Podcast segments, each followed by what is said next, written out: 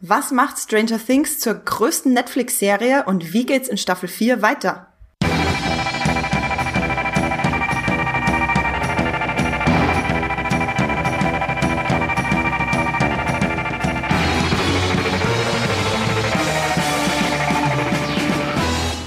Herzlich willkommen zu einer neuen Folge Stranger Things, hätte ich jetzt schon fast gesagt, Streamgestöber. das andere mit ST am äh, STR am Anfang. Ja, herzlich willkommen zu einer neuen Folge. Ich freue mich wieder zurück zu sein aus dem Urlaub und wieder einen Podcast moderieren zu dürfen. Wir senden heute aus dem Upside Down und ich habe den professionellen Stranger Things Streamer Hendrik Busch hier bei mir. Hallo Hendrik. Oh ja, hallo. Äh, ich werde ganz rot. Ist ja zum Glück ein Podcast, sieht niemand. Ja, ich bin Andrea. Ich gucke alles, wo Sci-Fi draufsteht und Sci-Fi drin ist, auch wenn es nicht draufsteht. Und ja, Stranger Things ist die größte Netflix-Serie. Warum das so ist und was diese Serie für Netflix bedeutet und wie es in Staffel 4 weitergeht, was uns da erwarten könnte, was wir schon über Staffel 4 wissen, inhaltlich und Startdatum etc. Darauf gehen wir heute in unserem Podcast ein. Wir sind nur zu zweit, wie ihr vielleicht gerade jetzt gemerkt habt, weil natürlich sehr viele Leute im Urlaub sind, und äh, da wir das aber auch locker zu zweit stimmen können, weil wir beide viel über diese Serie zu sagen haben, machen das heute der Hendrik und ich. Und wenn ihr jetzt direkt zum Stranger Things Hauptthema springen wollt, dann könnt ihr einfach zum nächsten Kapitel springen. Wir haben alles mit Kapitelmarken durch, äh, wie nennt man das, durchgetaktet hier in unserem Podcast. Und deswegen, ohne äh, Umschweife, gehen wir zu unserem äh, Punkt, den wir immer besprechen, bevor wir zum Hauptthema kommen, auf ins Streamgestöber. Hendrik, lass es uns wissen. Was hast du zuletzt geguckt? Äh, ich habe ähm, am Wochenende meine meine größte Kinoerfahrung des Jahres nochmal aufleben lassen. Ich habe Underwater nochmal geguckt bei Amazon Video, ich mir das uh. ausgeliehen. Ähm, ja, das ist ja, das ist dieser ähm, Unterwasser-Monsterfilm mit Kristen Stewart. Ähm, der im, im, Kino noch ein bisschen beeindruckender war, weil ich hatte da so, einen, so einen kleinen Saal in, in, einem, äh, in einem Multiplex und da haben die ähm, äh, Lautsprecher immer, immer vibriert, wenn, wenn, wenn so ein lauter Ton war. Ähm, das war ein Schaden an dem, an dem, an dem Lautsprecher. Aber dadurch hat sich das alles sehr extrem äh, haptisch angefühlt. Also man hat sich, ich habe mich angefühlt, es hat sich angefühlt wie, als wäre ich selber irgendwo in so einer, äh, in so einer Tube irgendwo. Äh, und nee, und das habe ich mir alles jetzt nochmal ähm, auf einem großen Fernseher dann zu Hause angeschaut. Aber das, das, es lohnt sich sehr. Es lohnt sich auch sehr äh, wegen Kristen Stewart und weil das eben einfach wirklich ein sehr geradliniger, schöner ähm, Unterwasser-Horrorfilm ist. Mit Kristen Stewart, um das nochmal zu erwähnen. Ich wollte gerade, bevor du zwei oder dreimal Kristen Stewart erwähnt hast, wollte ich gerade noch sagen, du bist ja auch bekennender Kristen Stewart-Fan, oder? Auf jeden Fall. Und auch vor allem von, von dieser Version von Kristen Stewart, die sich ja wirklich, mhm. glaube ich, irgendwie schon neu erfunden hat, ähm, ähm, viel körperlicher ähm, irgendwie agiert. Vorher ja. war sie ja schon irgendwie so ein bisschen immer so das, das zurückgezogene Reh, aber sie hat ja wirklich für diesen Film, glaube ich, auch Sport getrieben, das sieht man ihr auch an. Sie hat sich sie eine neue Frisur. Ja. Sie sieht extrem fit aus. Äh, sie hat sich eine neue Frisur zugelegt ähm, und ist trotzdem immer noch unsere, ähm, meine Kristen Stewart. Ähm, ja, ich habe mich inzwischen habe ich, hab ich mich an sie gewöhnt, äh, an die neue Kristen Stewart. An die ja. neue Kristen Stewart. Ja, ich habe, ich bin ja einer der Menschen, die nie Twilight gesehen hat. Deswegen habe ich Kristen Stewart dann in äh, hier dem Huntsman, Snow White and the Huntsman mhm. kennengelernt. Da ging sie ja schon auf die ähm, bisschen körperlichere Action-Schiene. Mhm. Ich habe Underwater auch gesehen und ich fand den großartig, obwohl ein paar Leute gesagt haben, äh, der ist eigentlich gar nichts Besonderes. Ich fand vor allem ähm, dann gegen Ende hin fand ich ihn richtig stark. Werd jetzt nichts verraten. Ja. Das war ein richtig guter Monsterfilm. Auf jeden Fall.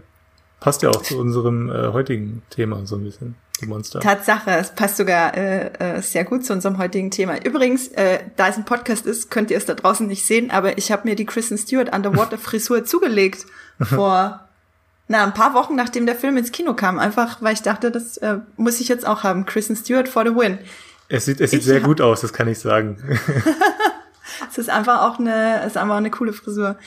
Ich habe, äh, ja, ich gucke immer noch Blacklist alle, die den Podcast regelmäßig hören, werden jetzt lachen, weil ich seit Anfang Juni sage, ich gucke Blacklist.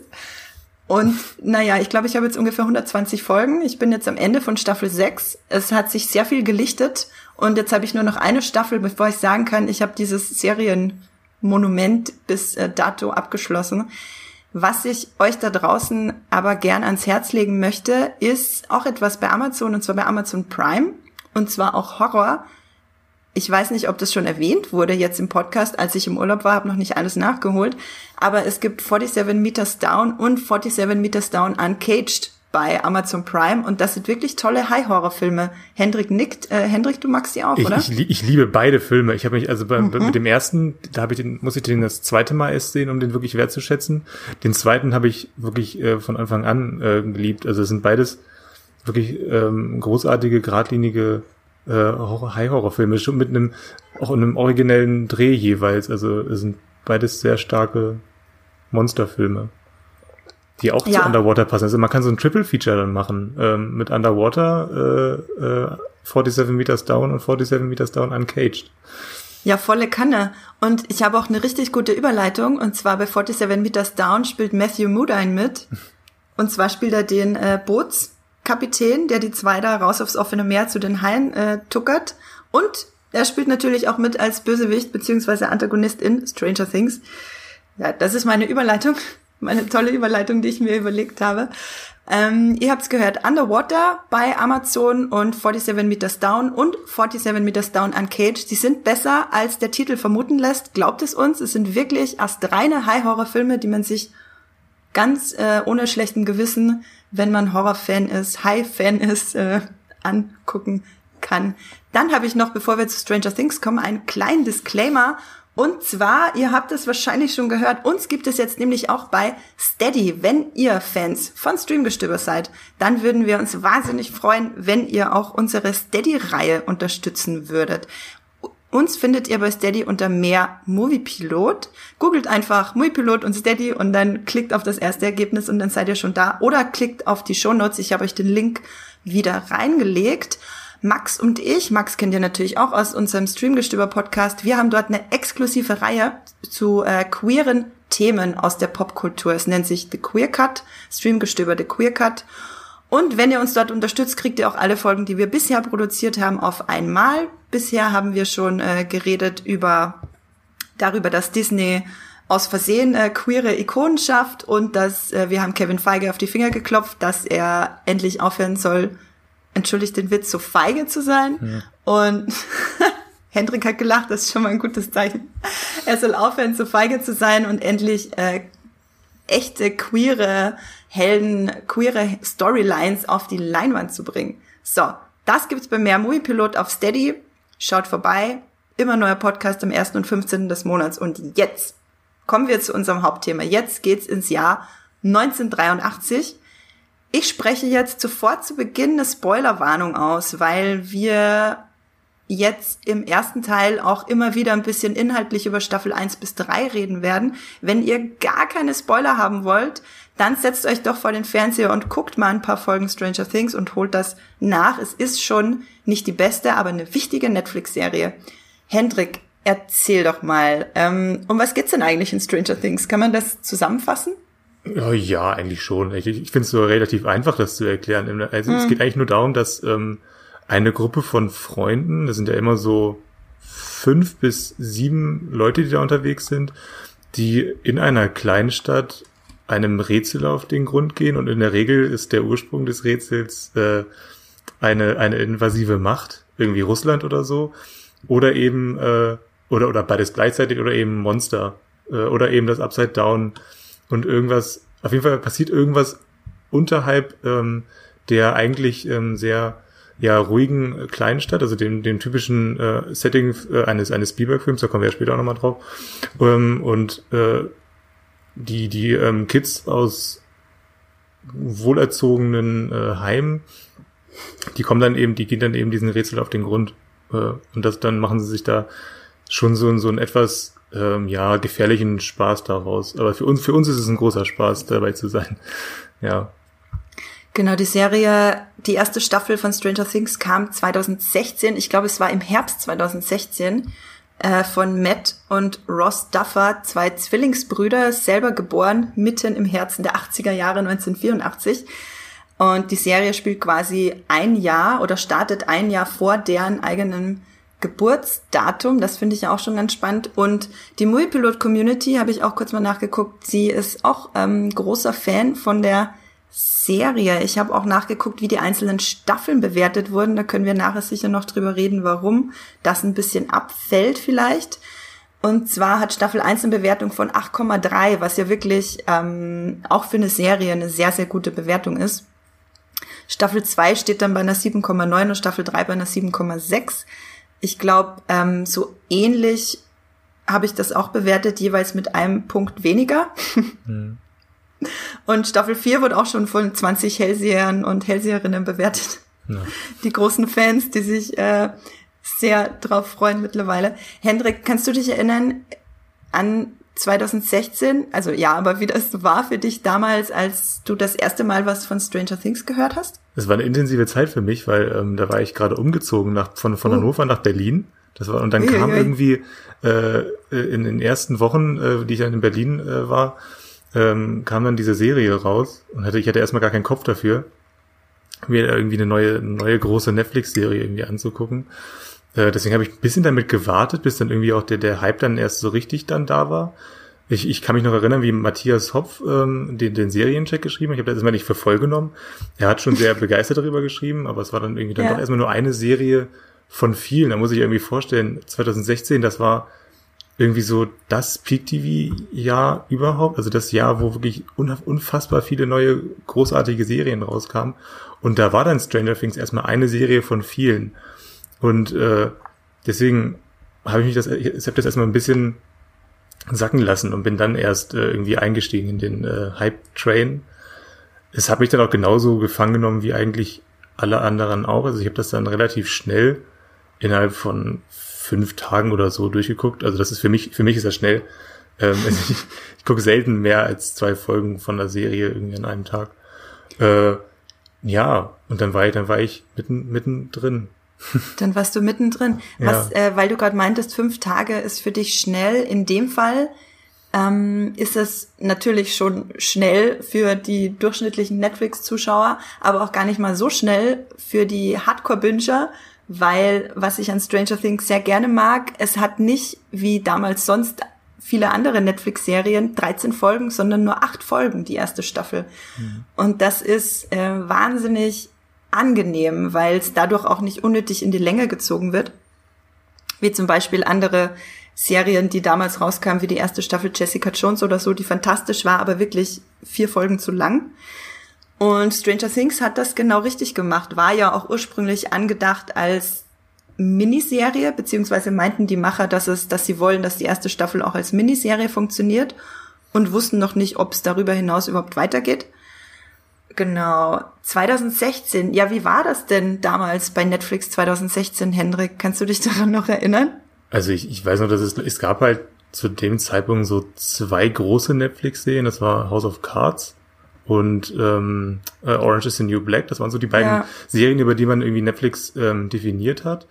Die wurden aber eher so besprochen ähm, wie so HBO-Serien, habe ich das Gefühl gehabt. Also es waren schon so anerkannte ähm, Serien mit mit äh, mit großen Schauspielern und äh, geschrieben und produziert von von ähm, anerkannten Menschen in der Branche, von David Fincher, also bei House of Cards oder eben ähm, Genji Cohn äh, bei bei Orange is the New Black trotzdem war es dann irgendwie eher so doch noch ein bisschen mehr Nische eben als beispielsweise Game of Thrones oder so. Und dann war dann doch, glaube ich, also dann Stranger Things so die erste Serie, die ähm, auf Netflix kam, die auch besprochen wurde, unabhängig davon, dass es jetzt eben so eine so eine Streaming-Serie ist.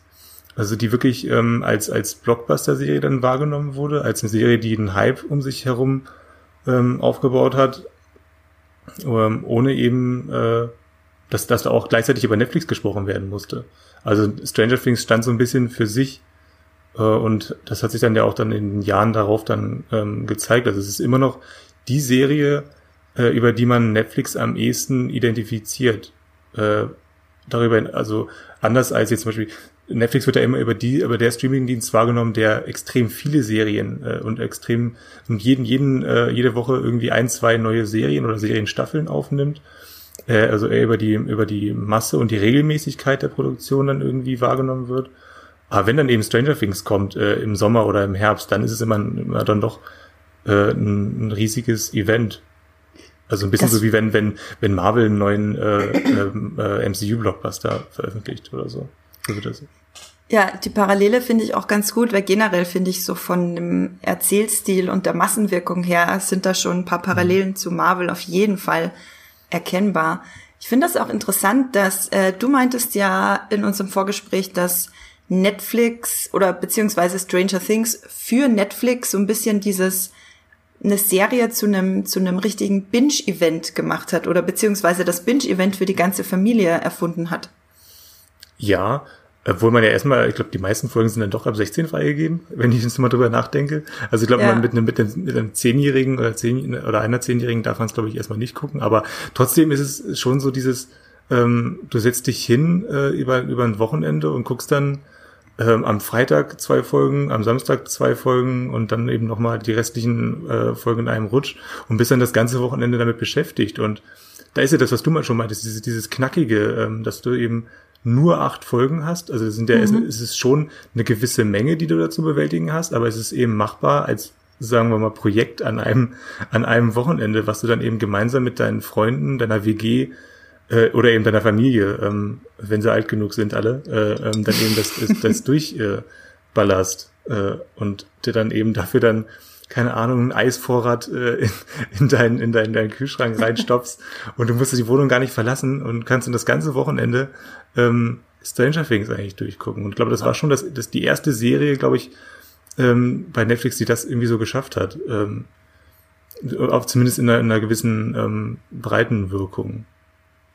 Also ja, ist, glaube ich, genau, schon ein neues, neues Genre irgendwie, oder neue, neue Gattung, äh, Stranger Things, ja. Der, der Stranger Things ist Nostalgie-Horror, hatten wir erörtert. Hm. Ähm, also Nostalgie-Horror in beiden Richtungen. Für manche ist es Horror, weil sie Nostalgie nicht ertragen und äh, andere fühlen sich einfach nur absolut wohl und wollen sich in diesen Nostalgie-Horror aller äh, E.T., das Ding aus der anderen Welt oder äh, Alien oder was es da alles so gibt, einfach nur reinlegen. Ähm, ich gehöre zu beiden so ein bisschen. Ich glaube, ich stehe da irgendwo dazwischen. Und ich fand das so spannend, dass du meintest, dass dieses Binge-Event für die ganze Familie, weil das war tatsächlich die erste Netflix-Serie, die ich mit Familienmitgliedern gebinged habe. Mein Bruder äh, und seine Freundin, die gucken nicht, weit nicht so viel Serien wie ich, aber sie gucken halt Stranger Things. Und als ich mhm. damals bei denen zu Besuch war, die diese eine Woche, als das, als die zweite Staffel, glaube ich, rauskam, haben wir das gemeinsam geguckt und das war so eine ganz neue Erfahrung auch, fand ich total faszinierend. Ja, da kann sich irgendwie jeder so ein bisschen drauf einigen. Das ist so ein bisschen so wie Harry Potter oder so, was du dann eben auch mit, ja. der, mit der Familie guckst oder eben, oder eben äh, die Marvel-Filme. Mit denen kannst du dann eben doch mal mit der ganzen Familie reingehen, weil irgendwie jeder was damit anfangen kann. Äh, ja. Ich habe auch die, auch die zweite Staffel war, ich habe auch die erste Staffel alleine geguckt, äh, in der WG damals noch. Und ähm, aber die zweite, das war dann auch so, das war ja das Halloween-Wochenende 2017, meine ich. Und ähm, da haben wir ja auch, glaube ich, für, für, für Movieplot haben wir dann für äh, Stranger Things ein neues äh, Artikelformat dann auch erfunden. Das war dann das Binge Recap. Das ist dann, habe ich dann, haben dann Matthias und ich haben dann das ganze Wochenende mit Stranger Things verbracht und haben dann in einem Artikel äh, für jede Folge jeweils so 150 bis 300 Wörter dann geschrieben. Und das war schon echt ein sehr intensives äh, Wochenende, das ich dann mit Stranger Things verbracht habe. Ich habe dann eben darüber, ich habe das geguckt mit meiner Familie, ich habe darüber geschrieben und dann eben gleichzeitig noch diese Serie erlebt. Und das war, glaube ich, ich glaube doch, ich kann mich da sehr gut noch daran erinnern. Das war ein sehr schönes Wochenende. Mitten in Halloween, das war schon echt gut. Und vor allem in der Serie, in der Serie ging es dann ja auch um Halloween. Also die ganze Stimmung dann aufgesaugt. Ja, ja finde ich ganz faszinierend. Und äh, mit dem in der zweiten Staffel mit dem Halloween-Thema haben sie ja auch dann nochmal die komplette Nostalgie-Referenzkiste ausgepackt, vor allem halt mit den Ghostbusters-Kostümen. Das dürfte ja dann äh, in den Halloween-Folgen gewesen sein, mit dem sie da rumliefen. Hat ja, der Trailer, der kam dann, der, der kam dann ja damals bei, beim äh, Super Bowl 2017. Also da ja. ist ja auch wieder auch wieder so ein, so ein, so so eine, so ein Marvel-Vergleich, den man da anstellen kann, dass dann eben der Trailer für eine Netflix-Serie beim Super Bowl dann äh, läuft. Bei dem, dem, Event quasi. Ja, genau. Also, so, also die Vermarktungsstrategie ist da schon auch äh, auf Blockbuster gepolt. Ja, Fall. generell die ganze Vermarktungsstrategie finde ich sehr interessant, weil sie vermarkten ja wirklich mit Referenzen. Ja. das ist teilweise ein bisschen traurig, äh, weil natürlich ist es, sieht es irgendwie, weiß ich nicht, für das Gefühl äh, finde ich es irgendwie besser, wenn was mit Eigenständigkeit vermarktet wird und mhm. nicht äh, damit, dass es andere Sachen referenziert. Andererseits funktioniert es natürlich bei Stranger Things genau so. Und das macht ja. auch den Reiz an. Und da kommen wir dann äh, aus und da kommen wir dann zu unserem äh, nächsten großen Punkt. Und zwar was die Serie so besonders macht in Staffel 1 bis 3 und da haben wir uns überlegt, allem voran steht natürlich die Nostalgie und eben die Referenzen, über die wir schon geredet haben. Und die Nostalgie dröselt sich jetzt aber in ein paar verschiedene Bereiche auf. Ich habe mal äh, auch bei Muipilot in die Kommentare geguckt von äh, zu Stranger Things und da schreibt zum Beispiel die Muipilot-Userin Vera und Wasser vor allen Dingen aber hab mir die ganze 80er Jahre Aufmachung gefallen. Mein Vater, dem ich die Serie daraufhin gezeigt habe, konnte dabei auch so einige Parallelen aus seiner eigenen Jugend erkennen. Und das finde ich ganz interessant, weil das ist halt so ein, äh, wie nennt man das, zweiseitiges Schwert, zwei Seiten einer Medaille. Zweischneidiges Schwert, ich weiß es auch Ich, ich zähle einfach alle Metaphern mit äh, mhm. zwei auf, dann wird schon eine dabei sein, die stimmt. Und zwar, manche Leute sind halt die eine Hälfte ist genervt davon, dass es ein teilweise schon sehr oberflächliches äh, 80er Jahre Bild ist mit äh, Postern, die da an Kinderzimmerwänden hängen, die überhaupt keinen Sinn machen, weil der Film damals total unterging beziehungsweise nicht für Kinder war.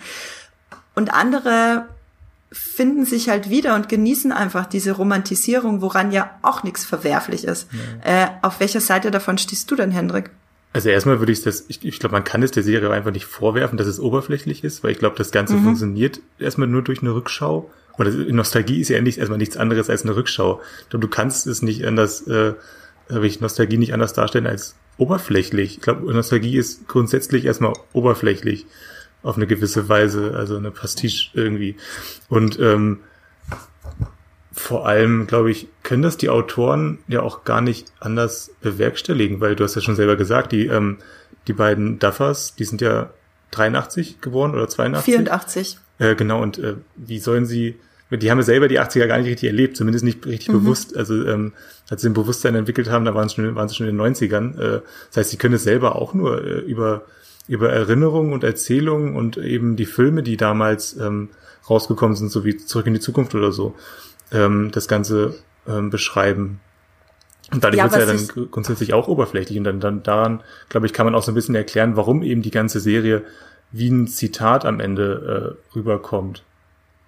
Ja, und ich denke, was du schon meintest, dass Nostalgie immer oberflächlich ist, ähm, ist halt ein schwieriges Ding, weil Nostalgie ist ja erstmal nur ein Gefühl. Nostalgie ist ja nicht per se nichts, wie soll ich sagen, äh, intellektuelles Nostalgie oder was kognitives Nostalgie ist wirklich nur nicht nur, sondern Nostalgie ist halt eine ganz, ganz starke Emotion. Da gibt's auch mhm. äh, total spannende Studien dazu, dass wenn Leute nostalgische Gedanken haben, dass sich die Körpertemperatur erhöht, weil es wärmend ist. Das passt halt alles so zusammen. Mit Nostalgie wird ja auch ganz viel mit Weihnachten und mit am Kamin sitzen verbunden und mit Heimeligkeit und Familie. Das passt schon alles irgendwie zusammen.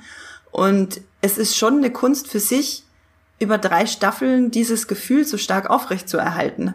Ja. So das ist, und wenn man es dann mit vielen seichten Referenzen schafft, dann ist das trotzdem noch irgendwie ein kleines Kunststück für sich, finde ich, damit dann so viele Leute abzuholen und mhm. die sich da, da drin wiederfinden. Das finde ich schon ganz interessant. Ähm, ich glaube, sie haben da auch inzwischen so ein paar äh, Formeln auch entwickelt, glaube ich, dass sie einfach irgendwie, was weiß ich, irgendwie ein bis zwei Nostalgie-Trigger pro Folge irgendwie einbauen, die dann eben die äh, die warmen Gefühle auslösen und dann, dann ist es auch genug und dann können wir weitermachen mit der Geschichte oder so.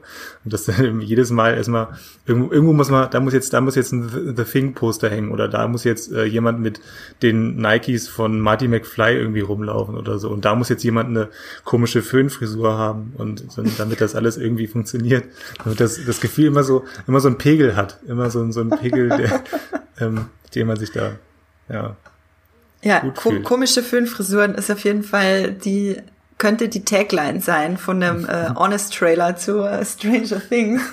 Ich meine, die Haare von Steve Harrington sind nicht umsonst so äh, zu so einer ja so einer Eigenmarke geworden. Ja.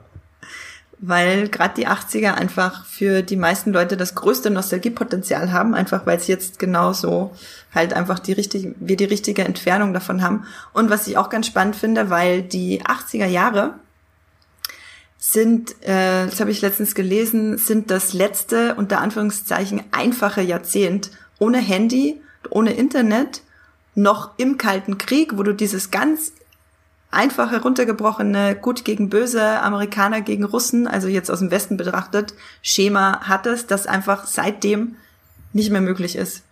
Ich glaube ja, dass man äh, in 20 Jahren, in 20 Jahren wird man sagen, dass das letzte einfache Jahrzehnt die 90er waren und dann in nochmal 20 Jahren waren es dann die 2000er. Ich glaube, es wird einfach immer schlimmer und, äh, und, je, und je schlimmer es wird, umso, umso geringer sind unsere Ansprüche an Einfachheit, oder?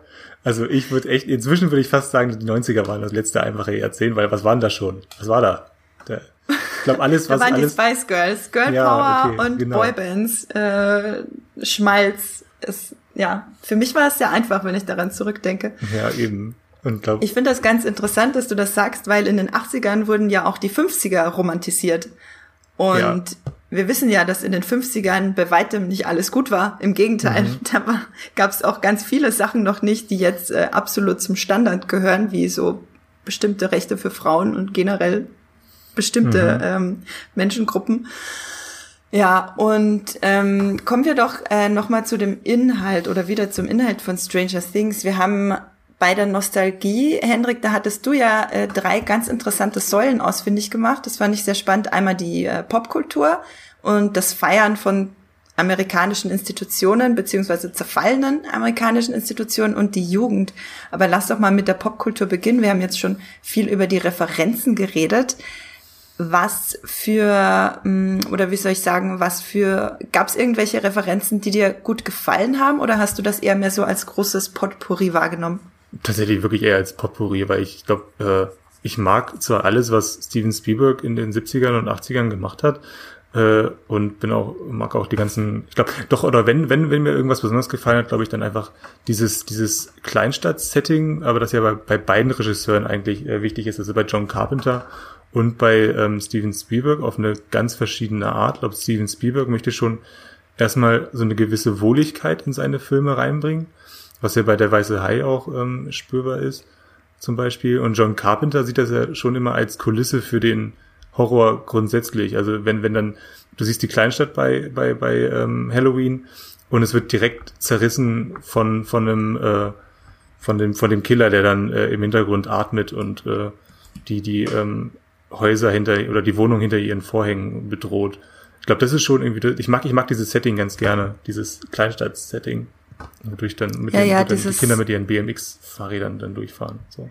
Dieses Suburbia, dass man ja genau. auch äh, die Kids im Suburbia, was man ja vor allem ganz äh, prominent aus von Stephen King Geschichten mhm. kennt. It ist natürlich äh, hier eine wahnsinnige Vorlage für Stranger Things gerade wenn man halt die Kiddies, also die paar Jungs und das eine Mädchen, klassische äh, Truppe, ja. auf ihren Fahrrädern durch die Kleinstadt düsen sieht und es passiert was Übernatürliches, was eigentlich gar nicht äh, für Kinderaugen gemacht ist, dann lässt sich das sehr gut auf Stranger Things und auf äh, It anwenden. Äh, und ich glaube, die äh, It-Neuverfilmung, die ja in zwei Teilen jetzt ins Kino kam die letzten Jahre, war ähm, hat sich dann auch mit Stranger Things gegenseitig gepusht. Oder wie siehst ja. du das?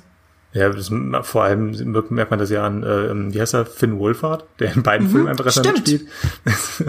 ja, der, der ist ja, der ist, glaube ich, genau, Mike der, der Wheeler große, genau, genau, also der hätte keine Karriere ohne Stranger Things und äh, S1 und 2.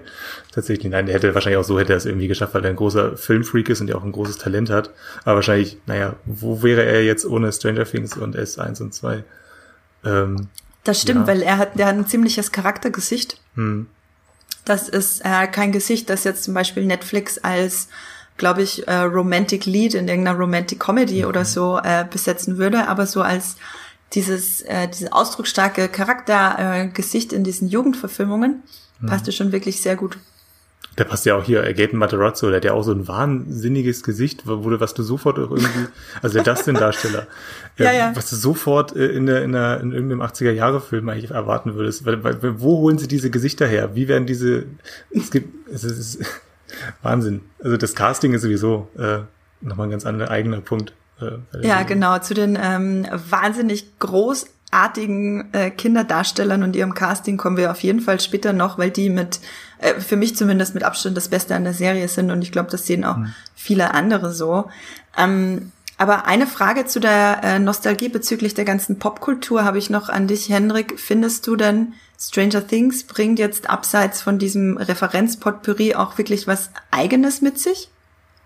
Ähm, ich glaube, das, das eigene, boah, das eine. Schwer, ne? Ja, es ist wirklich schwer. ich glaube, ähm, ich, ich glaube, die bringen erstmal nichts Eigenes zustande, außer eben wirklich die Form wo, wo wir vorhin ja schon drüber gesprochen haben, ähm, dass du das Ganze, dass du eben wirklich diese, diesen 80er Jahre Nostalgie-Blockbuster als achtteilige Serie auf einen Streamingdienst bringst und das dann eben wirklich in einer ähm, ja sehr, sehr äh, gerundeten Fassung, die ja wirklich dann extrem bingeable mhm. auch ist und das alles mit einer ja. einigermaßen schlichten Geschichte dann eben auch ähm, verknüpfst das ist, glaube ich, das eigene. Das ist Stranger Things als Konzept, als Nostalgie-Serienkonzept. das ist, glaube ich, das eigene. Ja, ich glaube, das, was äh, vor allem in Staffel 1, was ja ganz interessant war, dass ich kann mich erinnern, als wir die erste News oder die zweite News über Stranger Things geschrieben haben, über den Teaser zu Staffel 1, haben wir das mit äh, neuer Winona Ryder Serie aufgemacht. Mhm. Und ich glaube, das ist so ziemlich der letzte Aufmacher, der einem jetzt einfällt, ja. wenn man an äh, Stranger Things denkt. Ähm, weil sich die Kinderdarsteller einfach sofort durchgesetzt haben, vor allem äh, Dustin, also eben Gaten Matarazzo mhm. und natürlich äh, Eleven, Millie Bobby Brown, die wirklich nach der ersten Folge hast du die in dein Herz geschlossen und mhm die haben dann, ich glaube, die, die Darsteller haben dann quasi die Eigenständigkeit mitgebracht für ja. das, äh, für dieses Gerüst, das da aufgezogen wurde von den Duffers.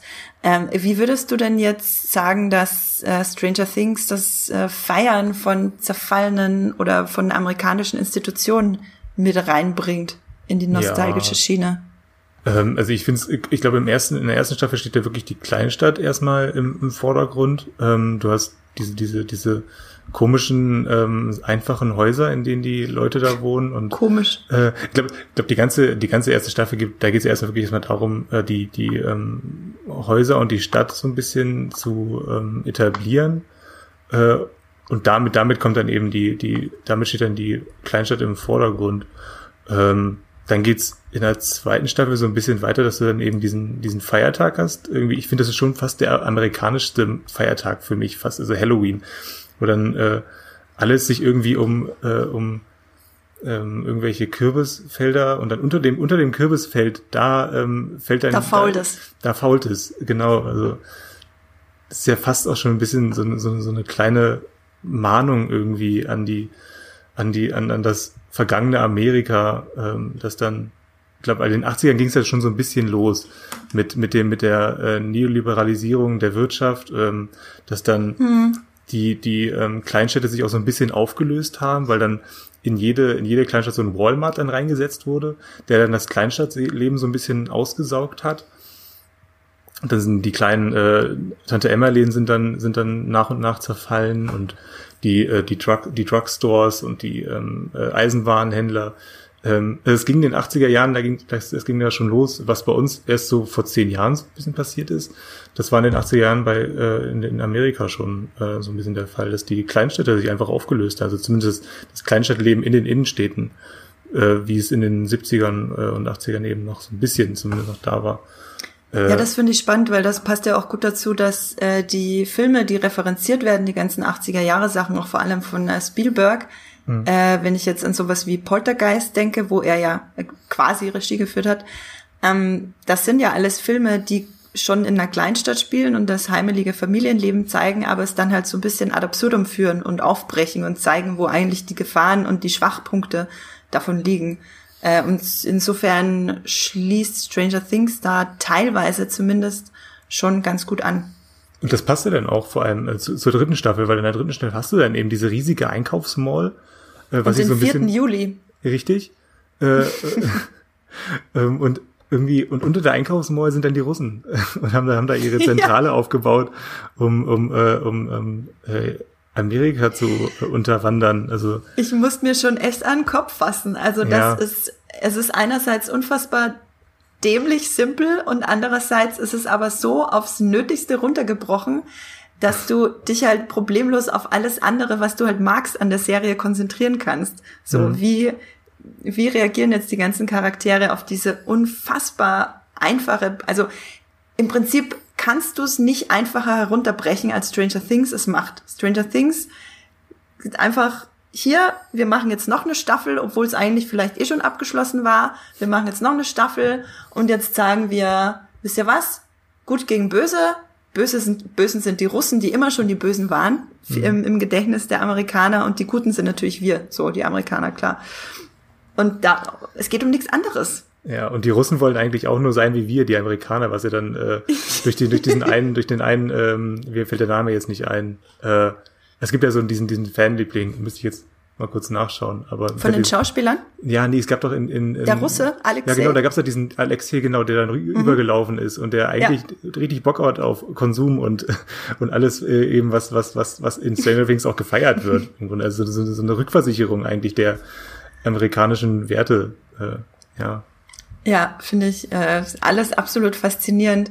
Ähm, ich finde schon, dass man, wenn man die Serie guckt, sich da schon mal ein bisschen Gedanken drüber machen sollte, über diese Amerika-Propaganda, die da stattfindet und auch nicht so krass hinterfragt wird, wie sie nämlich die 80er Jahre Filme gemacht haben, hm. die damit referenziert werden. Ich finde, damit kann man sich auf jeden Fall auseinandersetzen. Dennoch äh, finde ich es absolut faszinierend, was Stranger Things für eine wahnsinnig einfache und schon auch coole Unterhaltung ist, größtenteils. Und der äh, dritte große Nostalgiepunkt, den wir haben, ist die Jugend, die natürlich jeder von uns, der nicht mehr Jugend oder nicht mehr in seinen Jugendjahren ist, kann sich ja trotzdem jugendlich fühlen, ähm, irgendwie äh, romantisch verklärt. Hendrik, wie ist das bei dir? Hast du deine Jugend romantisiert? Ähm, ja, würde ich schon sagen. Also ich, hab, ich, hab, ich, war, ich war auch so, so, so, so ein Kind, das ähm, immer auf der Suche war tatsächlich nach Abenteuern. Äh, das liegt bei mir so ein bisschen daran, dass ich wirklich, glaube ich, eben so zwischen meinem sechsten und zehnten Lebensjahr nichts anderes gelesen habe, außer Tom Sawyer und TKKG und Gänsehaut. Und deswegen war ich dann immer irgendwie äh, im Wald unterwegs. Wir haben in der Nähe von so einer, von so einer Waldgrenze gewohnt und da habe ich dann immer geguckt, was, was ist da, ob es da irgendwelche, ob irgendwelche Monster da rumlaufen. Und da gab es auch einmal so ein, so ein, so ein, ähm, so ein, so ein, so eine Art Zugang in so ein, in so ein Hügel. in so einen, so einen versteinerten, so, in so einen Betonzugang. Also war eigentlich da war, war das ein Forschungslabor? In, nee, inzwischen weiß ich, dass das ein Unterschlupf für Fledermäuse ist. Ähm, damals dachte ich natürlich, dass das ein, ein, ein Zugang zu einem Kanalsystem ist. Und da sind wir dann auch so ein bisschen auf, auf den Grund gegangen und haben dann da eben beobachtet, wer da vorbeigeht. Und wenn da jemand vorbeigegangen ist, dann haben wir gedacht, okay, das ist jetzt einer, der der, der plant da irgendwas, der hat da irgendwas am Laufen da. Und das, nee, ich war, ich war genau ähnlich unterwegs wie die Stranger Things Kinder, nur bei mir ist halt nie wirklich was passiert. Bei mir sind dann nie wirklich ähm, äh, Monster rumgelaufen oder, oder irgendwelche ähm, Feinde Deutschlands, die ich dann ähm, bekämpfen musste oder so. Warst du unterwegs mit äh, drei Jungs und einem Mädchen? Es waren, es war unterschiedlich. Es waren, glaube ich, es waren so Nachbarskinder. Ähm, Auf Fahrrädern? Auf Fahrrädern tatsächlich auch sehr viel. Es war, ich habe auf so einem Berg gewohnt, deswegen war es mit den Fahrrädern immer ein bisschen schwierig, mhm. ähm, weil, weil man dann Kenn immer ich. so hochstrampeln musste. Ähm, nee, eher zu Fuß. Tatsächlich. Viele Turnschuhe durchgelaufen. Viele Nike Airs durchgelaufen? Ja. Das waren eher Jungs tatsächlich, ja. Ja, ähm, ich habe auch ein bisschen bei den Kommentaren auf Muipilot zu Stranger Things geguckt und äh, gerade was die Kinder und Jugenddarsteller und die Jugend in dem äh, in der Serie betrifft, äh, wurden wirklich viele positive Kommentare auch verfasst von Leuten, die die Serie absolut lieben und genau das hervorheben. Ach, kann ich mehr reden. Ähm, My Name is Bobby schreibt, die Kids spielen ihre Rollen erstaunlich gut, finde ich, bezüglich des Alters immer wieder faszinierend. Und Sul Yon schreibt, das ist mal eine der wenigen Serien, die es wirklich geschafft haben, mich mit den Kindern in denen ich mich mit den Kindern identifizieren kann. Ähm, das ist auch wirklich eins der Kunststücke von Stranger Things. Wir haben auch auf Twitter eine kleine Umfrage gemacht gestern und da haben einige Leute abgestimmt. Ich habe zum Beispiel gefragt, was gefällt euch an den bisherigen drei Staffeln Stranger Things am meisten? Und die Hälfte aller Leute hat geantwortet, die Kinder. Und äh, knapp dahinter kommt Steves Haare. Das heißt, wenn ich die Antwort nicht gegeben hätte, hätten wahrscheinlich ungefähr zwei Drittel der Leute die Kinder geantwortet. Ähm, weit abgeschlagen die Monster und ganz am Ende mit nicht mal zehn Prozent die Erwachsenen.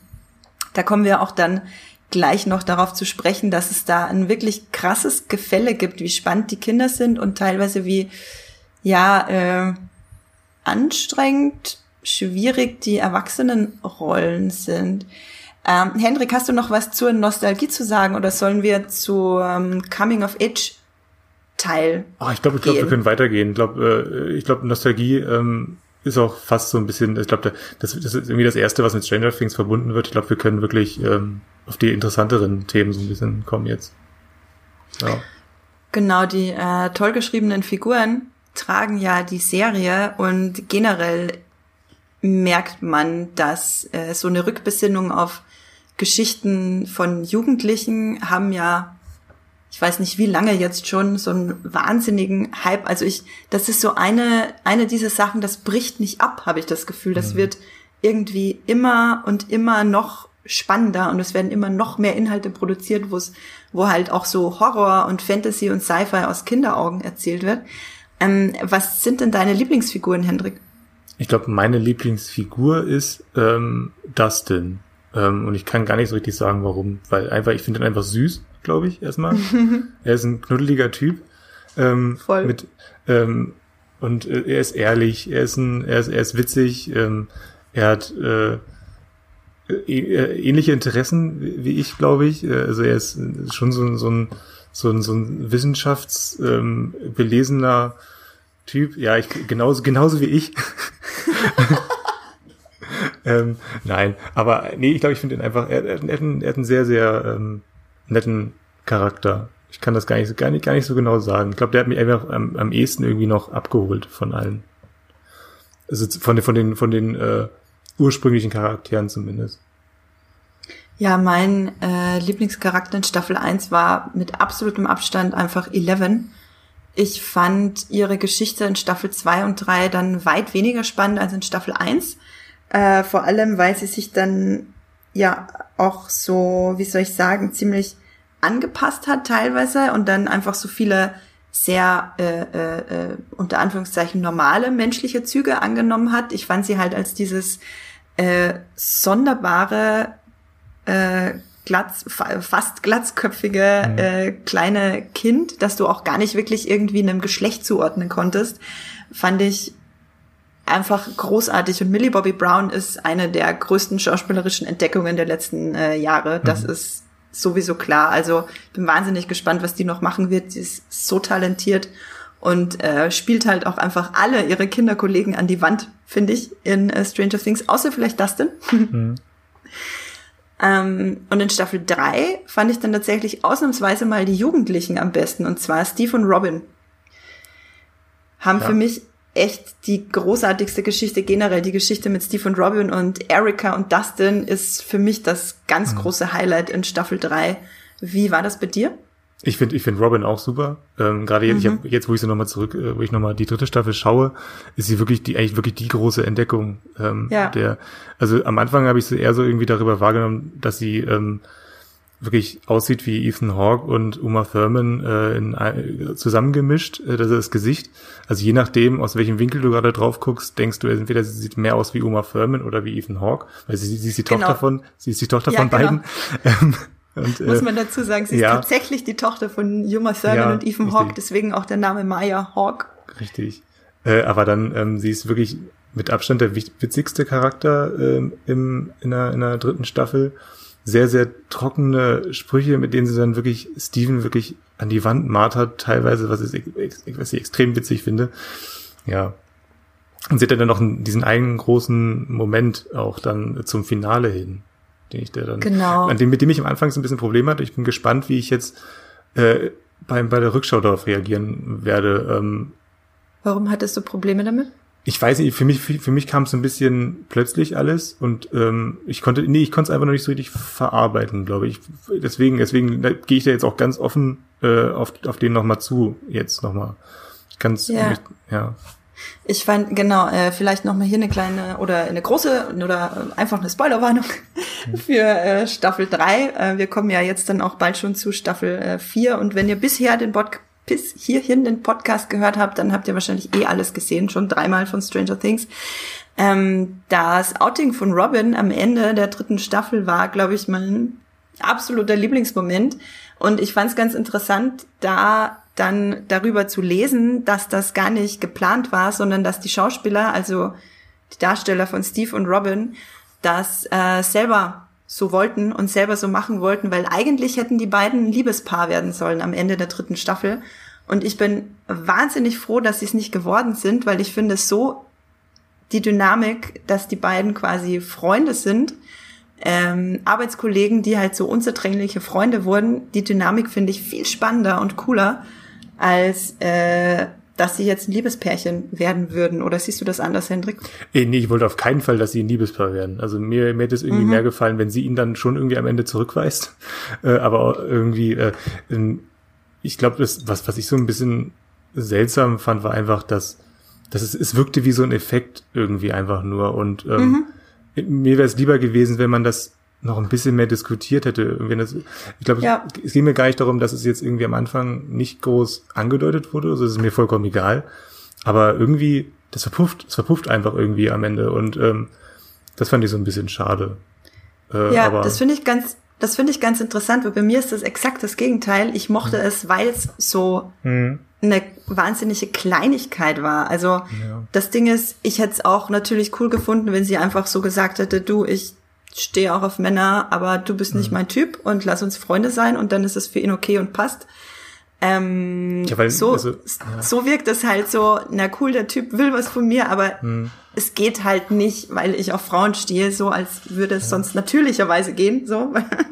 ähm, das fand ich so ein bisschen seltsam, das schwingt ja immer mit bei solchen äh, mhm wenn das so als Twist missbraucht wird quasi. Ja. Aber generell fand ich es halt super, dass es einfach wirklich nur am Rande erwähnt wurde und gar nicht groß diskutiert wurde und einfach dann äh, so ein kleiner Moment, der so komplett für sich alleine stehen durfte. Mhm.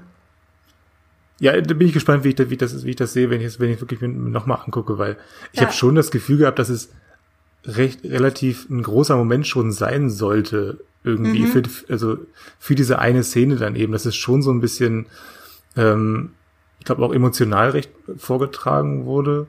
Ja. Aber wie gesagt, äh, das muss ich mir alles nochmal angucken. Ich fand es halt auch schön, weil es so ein ruhiger Moment war und die mhm. beiden da einfach am Boden von der Toilette sitzen, ja. nach dem, was sie alles durchgemacht hatten und dann wirklich äh, alles offen liegt am Ende.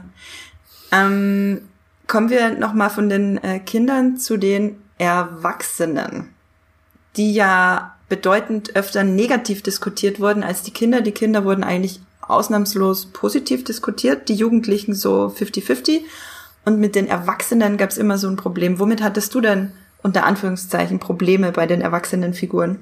Hm, also erstmal bei Joyce fängt es erst so ein bisschen in der zweiten Staffel eigentlich an. Also sie hat ähm, das Problem bei ihr, bei ihrer, bei ihrer, bei der An, bei dem, bei der Anlage ihres Charakters ist, dass sie, dass es bei ihr eigentlich fast immer nur darum geht, ihren Sohn zu beschützen. Also ähm, das, äh, also der der Will äh, Byers. Ja. Der war ja in den ersten beiden Staffeln war immer derjenige, der äh, heimgesucht wurde von, von irgendwelchen ähm, äh, Entitäten. Und sie ist dann diejenige, die ähm, sich schützend über ihr Kind wirft und versucht, ihn da wieder rauszuholen. Und, und, und man merkt einfach, ähm, dass darüber hinaus mit ihr nicht viel los ist. Also sie hat einfach nur dieses eine Problem, ihre Kinder und äh, vielleicht noch so eine leichte Hingezogenheit zu, zu Hopper mhm. und, ähm, und wie, wie sehr dann eben die, ihr Charakter zerfällt, ähm, nachdem dann Will keine Probleme mehr hat, das sieht man dann in der dritten Staffel. Sie ist dann einfach nur so eine, so eine fanatische ähm, Frau, die ähm, irgendwelchen Spuren nachgeht, die sich in ihrer ähm, Kleinstadt da irgendwie auftun und äh, wenn sie das nicht hätte, dann würde sie als Charakter auch gar nicht mehr so richtig existieren. Also sie sucht, es wirkt ein bisschen so, dass deswegen, deswegen wirkt es auch so ein bisschen komisch auf, auf, auf Hopper, glaube ich, weil es wirkt so ein bisschen so, als würde sie nach einem Problem suchen, mit dem sie sich beschäftigen kann. Und ähm, ja. da merkt man einfach, wie schlecht sie dann doch geschrieben ist. Ja, ja. ich finde, ähm, das fällt vor allem deshalb auf, weil sie in Staffel 3 zwar eben diese, diese, diese Frau mit den fanatischen Zügen ist, die da unbedingt mhm. was lösen möchte und unbedingt äh, auf was draufkommen möchte, aber gleichzeitig verschwindet sie auch total hinter diesem unfassbar überdominanten Hopper, mhm. mit dem ich in Staffel 3 riesige Probleme hatte, weil Joyce dann in Staffel 3 für Hopper eigentlich nur noch so eine Art Objekt ist. Das heißt, mhm. sie ist Objekt irgendwie für seine Eifersucht, Objekt für seine Kontrollsucht, ähm, für seine Wutanfälle und das lässt er dann alles irgendwie so rund um, um, rund um ihr aus.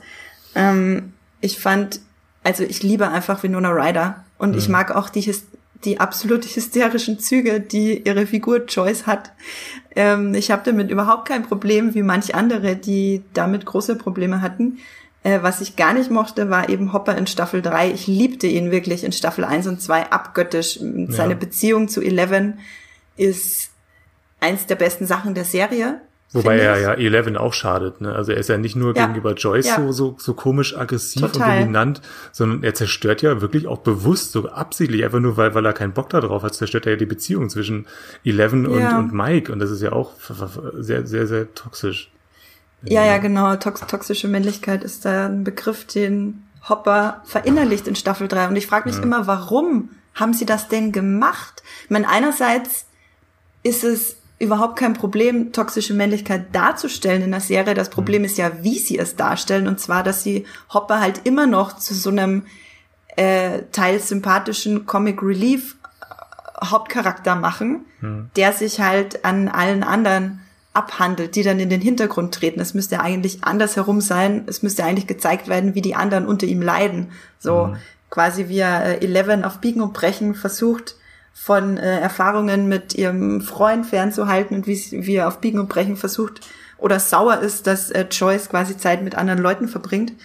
Ähm, ja. Ich habe so ein bisschen das Gefühl, dass, dass David Harbour da echt viel Spaß daran hat, das zu spielen. So, das, das, das wirkte irgendwie mhm. auch nicht so, dass er richtig Bock darauf hat, mal so ein so so so ein so ein so ein, so ein Rumpelstilzchen äh, zu spielen, was äh, und aber das, das kam ja auch so ein bisschen raus bei Hellboy bei der Verfilmung, dass er mhm. sehr viel Einfluss auf seine auf seine Rollen nehmen möchte. Und ich ja. habe das Gefühl, dass er irgendwie diesen Charakter selber ein bisschen oder diese Charakterwendung selber so ein bisschen mitentworfen hat, weil er, er, er geht da extrem drin auf. Ich finde das äh, gut gespielt teilweise von ihm, dieses, mhm. dieses eklige, ähm, und auch wenn es mir natürlich gar nicht gefällt, aber trotzdem ist es dieses aggressive, dominante, wuchtige, das passt zu ihm. Und ja. wenn man das problematischer inszenieren würde, fände ich es auch vollkommen in Ordnung. Ja, äh, ich. Allem, weil es auch zu, es passt ja auch so ein bisschen zu den Wurzeln des Charakters, weil er ja auch dieses Vietnam-Trauma hat und so. Also es würde alles ähm, irgendwie aufgehen in ihm, wenn man es eben besser kontextualisieren würde noch. Ja, ja. das finde ich, äh, da gehe ich auf jeden Fall total mit, mit dir. Ähm, hast du denn irgendwelche Lieblingsmomente eigentlich? Äh, vielleicht auch Lieblingsfiguren-Momente äh, in den drei Staffeln? Irgendwas, was dir sofort in den Sinn kommt? Hm. Ich glaube, wenn dann, wenn dann wirklich, glaube ich, in der, in der zweiten Staffel mag ich es einfach ganz gern, wie ähm, Dustin mit seinem kleinen ähm, Demo-Doc-Freund äh, ja. äh, wie er den pflegt und äh, ja, doch, das, ist, das sind so, so schöne kleine intime Momente zwischen Dustin und wo man, wo mhm. man so ein bisschen alleine auch mit Dustin ist. Ich, wie gesagt, ich mag den, mag den kleinen Kerl, der löst irgendwas in mir aus. ähm, und äh, nee, ich glaube, ich mag das ganz gern. Und dann auch generell, ich glaube, ich, glaub, ich mag auch die zweite Staffel am liebsten von allen. Ich mag äh, Echt? Wie dann, ja doch, tatsächlich. Ähm, kann auch einfach daran liegen, wie ich eben die zweite Staffel erlebt habe. Das kann irgendwie da, das, ja. das. Ja. Ich mag, ich mag dieses Halloween-Setting ganz gern. Und ähm, dieser, dieser Kampf gegen diese Demo-Dog-Armee, der ist auch ganz schick. Das ist alles ein bisschen so wie bei Godzilla ähm, von, von Emmerich, aber mein Gott, äh, passt ja. Die User bei Muipilot äh, schreiben zu äh, Stranger Things noch zum Beispiel hier, Jaffo schreibt, Staffel 2 hinkt etwas hinterher, also genau gegenteilige Meinung wie deine, mhm. Hendrik, hatte aber auch ihre Momente. Ansonsten eine hammergeile Mystery-Serie mit viel Charme und Peeps Lover schreibt, mhm. die bisher letzte dritte Staffel fand ich etwas merkwürdig. Alles wirkt etwas überdreht und too much für meinen Geschmack. Ähm, bevor wir jetzt zu Staffel 4 kommen, Hendrik, und kurz darauf blicken, wann die Staffel kommt und worum es gehen wird, Wie fandest du Staffel 3? Beziehungsweise du guckst sie jetzt gerade nochmal? Ähm, ja, genau. Also ich, ich würde da mitgehen, was, was Piepslover ähm, schreibt. Das ist wirklich alles extrem viel und es ist auch vor allem schwer zu überblicken, äh, was da teilweise abgeht. Du hast äh, einmal eben dieses, dieses, ähm, die, die Russen, die da äh, unter, unter dem, unter der Mall ihr Unwesen treiben, das was, was ja dann irgendwie erst, glaub, bei Staffel 5 dann erst so richtig rauskommt. Äh, bei Folge 5 meine ich. Ähm, dann hast du diese, hast du dann den, den Plot um ähm, den oh Gott, wie heißt er? Äh, Decker Montgomery, wie heißt denn der ähm, Charakter Billy. von ihm? Billy, genau, Billy. Ähm, also diesen ganzen Körperfresser ähm, Plot. Ja. Und dann gibt es auch noch dieses eklige Schleimmonster, was dann, ähm, was ja natürlich noch ein bisschen mit dem Körperfresser-Plot zusammenhängt, aber mhm. trotzdem sind es mhm. irgendwie so drei, drei Probleme, die sich da auftun und die müssen am Ende dann eben zusammengeführt werden und dadurch wirkt es ein bisschen chaotisch. Aber irgendwie ist es dann am Ende auch egal, weil ich glaube, bei, bei, bei Staffel 3 habe ich so erstmal richtig begriffen, was für eine Serie Stranger Things ist. Und ich glaube, das haben die Macher ähnlich gehabt. Es geht einfach irgendwie nur darum, diese Figuren durch die, durch diese ähm, Abenteuer zu schleusen. Ähm, und wir sind dabei und wir können so ein bisschen 80er Musik äh, dabei haben, ein bisschen 80er Jahre Stimmung und Nostalgie-Stimmung aufbauen und die haben lustige Klamotten dabei an, wenn sie vor den Monstern weglaufen und um was anderes geht's eigentlich auch nicht. Und äh, klar hätte ich mir eine etwas stringentere Story gewünscht, aber eigentlich äh, guckt man das doch eigentlich auch nicht wegen der Story, habe ich das Gefühl. Nee, man also, guckt das wegen den Figuren, die man genau. einfach vom ersten Moment an lieb gewonnen hat. Und ja. das muss man halt den Duffers lassen. Für ihre Figuren haben sie einfach ein Händchen. So, auch Richtig. wenn viele andere Sachen hinken und jeder mhm. findet was anderes gut. Aber auf die Figuren eben allem voran die Jugendlichen und vor allem die Kinder, darauf kann sich einfach jeder einigen. Ja, ja, und genau. wenn dann am, im Finale von Staffel 3 alles zusammenführt, äh, zusammenkommt und alle, alle Hauptfiguren dann plötzlich am selben Ort sind und gemeinsam kämpfen und dann es auch noch den emotionalen Billy-Moment gibt am Ende, mhm. ähm, den Eleven in ihm auslöst und das alles passiert halt in diesem Einkaufszentrum, das total, zerdeppert wird mhm. und ich weiß nicht, ob das dann auch am 4. Juli spielt, am Ende ähm, oder um den 4. Juli herum, das ähm, ja. ist schon alles ein schönes, ja, äh, wie nennt man das, Amalgam, äh, ist schon, äh, fand ich schon, am Ende mhm. kam es dann doch ganz gut zusammen. Ja. Ich finde aber, dass es nach der dritten Staffel eigentlich keine vierte bräuchte. Ich fand das ein gutes mhm. Finale. Und kommen wir doch jetzt zu dem Ausblick auf Staffel 4. Wir wissen, dass eine vierte Staffel kommt. Die Dreharbeiten hab, hatten schon angefangen, äh, Anfang äh, des Jahres, glaube ich, vor mhm. Corona, wurden dann wieder unterbrochen. Äh, Hendrik, zwei Fragen. Wann kommt Staffel 4? Und willst du überhaupt eine vierte Staffel? Ähm, also sie kommt höchstwahrscheinlich im Laufe des nächsten Jahres. Also David Harbour hat irgendwie so ausgeplaudert, dass ähm, der Starttermin Anfang ähm, 2021 gewesen wäre, was ich total seltsam fand, weil das ist absolut kein, kein Zeitraum, wo ich mir Stranger Things vorstellen kann. Äh, deswegen bin ich eigentlich ganz froh, dass es verschoben wird, denn es wird wahrscheinlich verschoben oder ziemlich sicher verschoben auf den Frühling, den Sommer oder eben dann den Frühherbst. Das ist irgendwie so das Realistische gerade, dass sich das alles so um vier bis sechs Monate nach hinten verschieben wird. Also wir können irgendwie so, ich denke mal so ab April, könnte ich mir vorstellen, können wir mit Stranger Things Staffel 4 rechnen. Äh, und ich will, ich will eine vierte Staffel. Äh, das war, also das war die zweite Frage, ne? Ja. ja. Also ich, ich glaube, man könnte das ewig weitermachen. Äh, so wie, äh, so wie es jetzt in der, in der dritten Staffel war. Ähm, wie gesagt, ich würde mir wünschen, dass da ein etwas ähm, breiterer Bogen geschlossen wird zwischen den, zwischen den Staffeln. Aber mir wäre es eigentlich auch egal, wenn es genauso weitergeht. Also wenn, wenn einfach immer wieder irgendein Monster da ähm, die Kinder heimsucht und sie müssen damit irgendwie mit umgehen. Und wir gucken einfach nur, ähm, wie sie sich diesen Herausforderungen stellen und wie sie daran wachsen und wie sie eben auch ganz normal am Leben eben wachsen. Also da hätte ich überhaupt kein Problem mit, wenn ich die einfach äh, weiter begleiten kann, bis sie dann eben irgendwann hoffentlich ein normales Leben führen können, ohne irgendwelche, ohne irgendwelche Invasoren und Monster. Ja, wir haben auch äh, euch da draußen auf Twitter gefragt, ähm, ob ihr eigentlich, also nicht, ob ihr eine vierte Staffel wollt, sondern wir haben euch gefragt, ob die kommende vierte Staffel Stranger Things die letzte sein soll. Und äh, fast die Hälfte von euch haben gesagt, ja, es ist genug. 40 Prozent, also nicht ganz so weit dahinter, meinten, nein, es soll weitergehen. Also das hält sich fast die Waage. Äh, 12 Prozent meinten, bin längst ausgestiegen. Haben sich aber äh, die Stimme nicht nehmen lassen, äh, hier mitzumachen bei der Umfrage. Also die Mehrheit sagt, ja, es ist genug. Knapp dahinter, nee, könnte schon weitergehen. Ich freue mich tatsächlich auch auf eine vierte Staffel. Also ich bin jetzt nicht der größte Stranger Things Fan, aber es ist eine Serie, die mich in ihrer wärmenden Horror-Nostalgie durchaus abholt.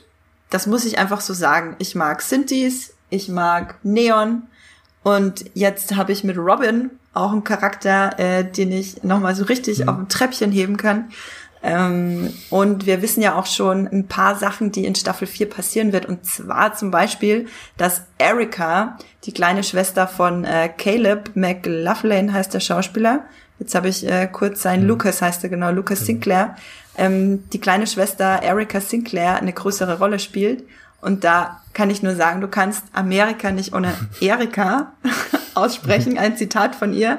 Eins von vielen großartigen Zitaten. Ähm, da fällt es einem wirklich wie Schuppen vor die Augen. Ne? Man kann, man kann, man kann es ja wirklich nicht. Also es geht ja wirklich nicht. Probier das mal. Sonst wäre es einfach nur ein M. Ja. Ähm, Dieses genau. verhasste M. Wie findest du denn, dass Erika eine größere Rolle kriegt? Die hatte ja in Staffel 3 schon eine mm. größere Rolle. Ja, äh, ja, ich, ich, ja, ich hoffe, dass sie, dass sie dann so ein bisschen über dieses über dieses Fanliebling-Ding hinausgeht, weil ich, sie wurde, glaube ich, schon auch eingeführt und geschrieben als so ein Element, über das dann eben gesprochen wird, weil sie wirklich sehr, so viele One-Liner hat äh, in der ganzen Staffel. Was anderes macht sie eigentlich auch nicht. Sie sagt immer nur, hat immer so, so, so ein paar Sprüche auf Lager, mit denen sie dann ähm, das ein bisschen konterkariert, was die anderen dann so treiben. Äh, ich hoffe, dass sie dann, wenn sie dann eine größere Rolle bekommt, dass sie dann auch äh, Gefühle bekommt, einfach. Und, und auch eigene Motive und nicht nur die Motive der anderen äh, torpediert. Und dann eben nicht nur witzig sein soll, weil sie ist einfach nur witzig die ganze Zeit. Ja, ich habe tatsächlich nichts dagegen, wenn sie weiterhin einfach nur witzig ist. Ja, ich, aber, dann, dann, dann müsste sie aber einfach, dann dürfte sie keine größere Rolle bekommen, dann sollte sie so bleiben, wie sie ist. Also das Ja, ist in Staffel 3 halt, fand ich ähm, sie eigentlich schon perfekt. Hm. Ich finde es ganz interessant, weil ich finde, Erika ist geschrieben als das komplette Gegenteil von Eleven. Hm. Äh, ich weiß jetzt nicht mehr, wie alt Eleven war, als die Serie angefangen hat, aber Erika ist, glaube ich, elf. ungefähr elf, war Elfi, war Elfi elf Jahre alt? Ich weiß es nicht. Ich glaube, ja. Ich glaub, ähm, es ist ungefähr das Alter von Erika in, in hm. Staffel 3, behaupte ich jetzt einfach mal, ohne es genau zu wissen. Lynch mich bitte nicht dafür. Und sie ist unfassbar boden, also bodenständig im Sinne von, sie weiß hundertprozentig, was sie will. Sie ist wahnsinnig schlagfertig. Sie kann gut mit Sprache umgehen. Sie hat die krassen One-Liner. Sie ist super äh, rumkommandierend. Sie ist einfach ähm, der absolute Comic Relief. Also so als komplettes Gegenteil von Eleven geschrieben, finde ich. Und das fand ich ganz interessant. Hat auf jeden Fall gut funktioniert. Auch wenn sie mit Eleven eigentlich nicht wirklich viel Screentime hat, wenn überhaupt. Das wäre mal ein guter ich, Moment, oder? Wenn die ja, beiden mal zusammentreffen. Oh. Die beiden zusammen, das ja. will ich nämlich dann sehen, weil dann hast du ein Aufeinandertreffen der zwei größten Giganten der Serie. Auf jeden Fall. Ich glaube, ich glaube, ich glaube, Eleven hätte keine Chance. Ich glaube, sie würde einfach nur zusammen zusammenbrechen vor der Coolness von von von Erika, glaube ich. ja, das glaube ich auch. Versuch ähm, doch mit deiner Telekinese mich zu erreichen. Was, was willst du tun? Was willst du tun? An meiner Ironie kommst du nicht vorbei.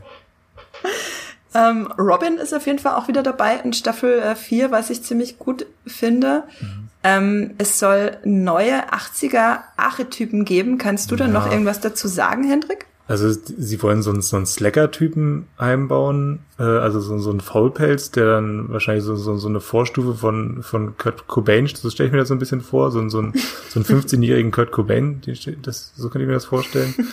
Und ähm, so, so ein Metalhead soll auch dazu kommen. Also so einer wie ähm, hier der Keanu Reeves aus, äh, äh, wie heißt das, Bill and Ted? Bill and Ted's verrückte Reise genau. durch die Zeit. So, so ein, so ein, so ein also ein, der, der einfach nur sein, sein, sein, seine Musik da irgendwie im Kopf hat. Das sind, glaube ich, die sind ja so die beiden, die ich da am interessantesten fand. Weil das, das passt ja wieder. Das sind weitere Puzzlestücke in, in, diesen, in dieser 80er Jahre Collage irgendwie, die dann da eingebaut werden. Und das kannst du, wie gesagt, das kannst du ja, ja. ewig weitermachen. Du suchst einfach, du guckst einfach einen 80er Jahre Film an, schaust, okay, äh, welchen, welchen Archetypen hat man? Ja, okay, dann den hatten wir noch nicht, dann überlegen wir uns dazu mal eine Rolle und dann bauen wir den ein für die nächste Staffel.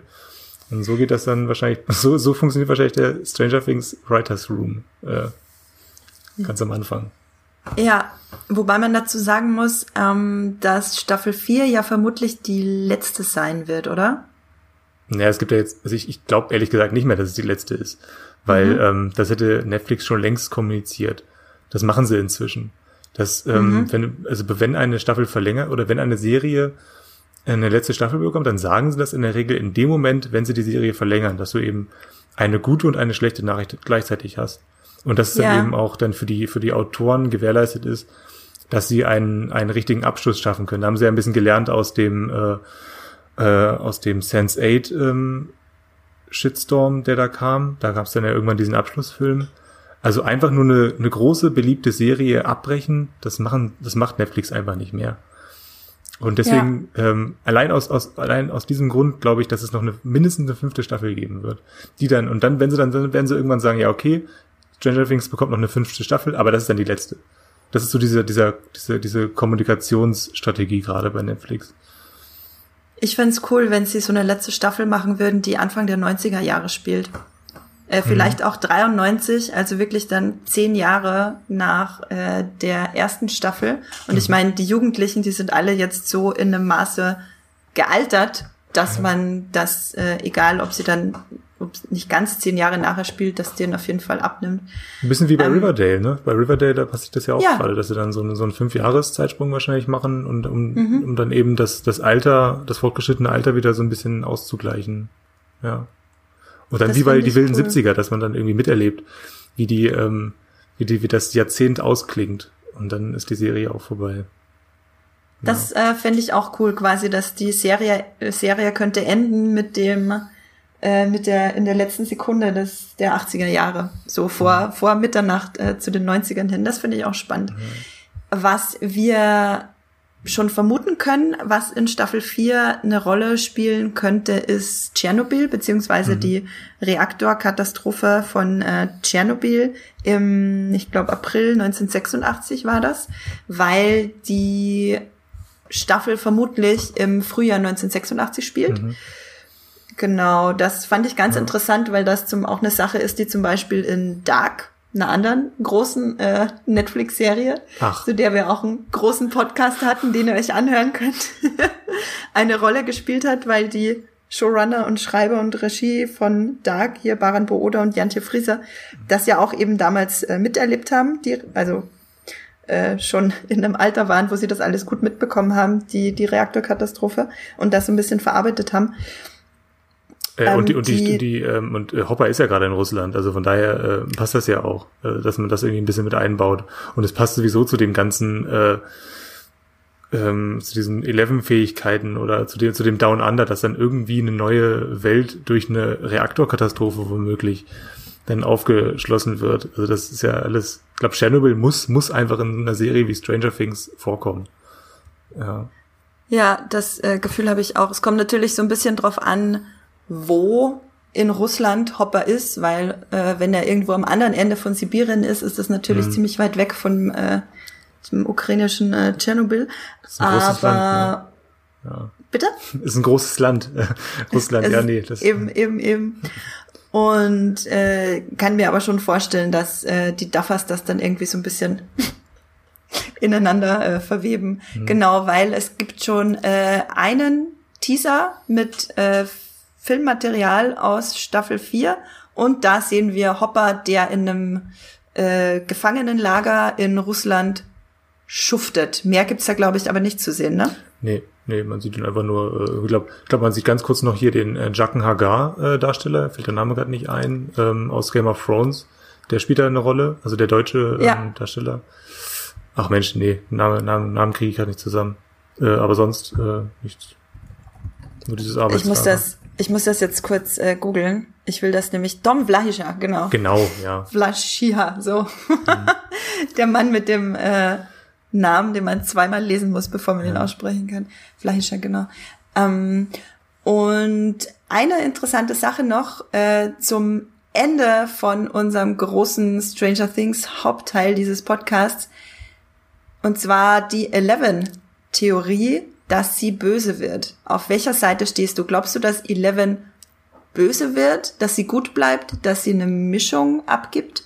Also ich habe ich hab da ja, also ich bin, ich, ich bin also schon überzeugt davon, also ich kann mir das sehr gut vorstellen. Ich habe da auch einen Artikel geschrieben, einen größeren.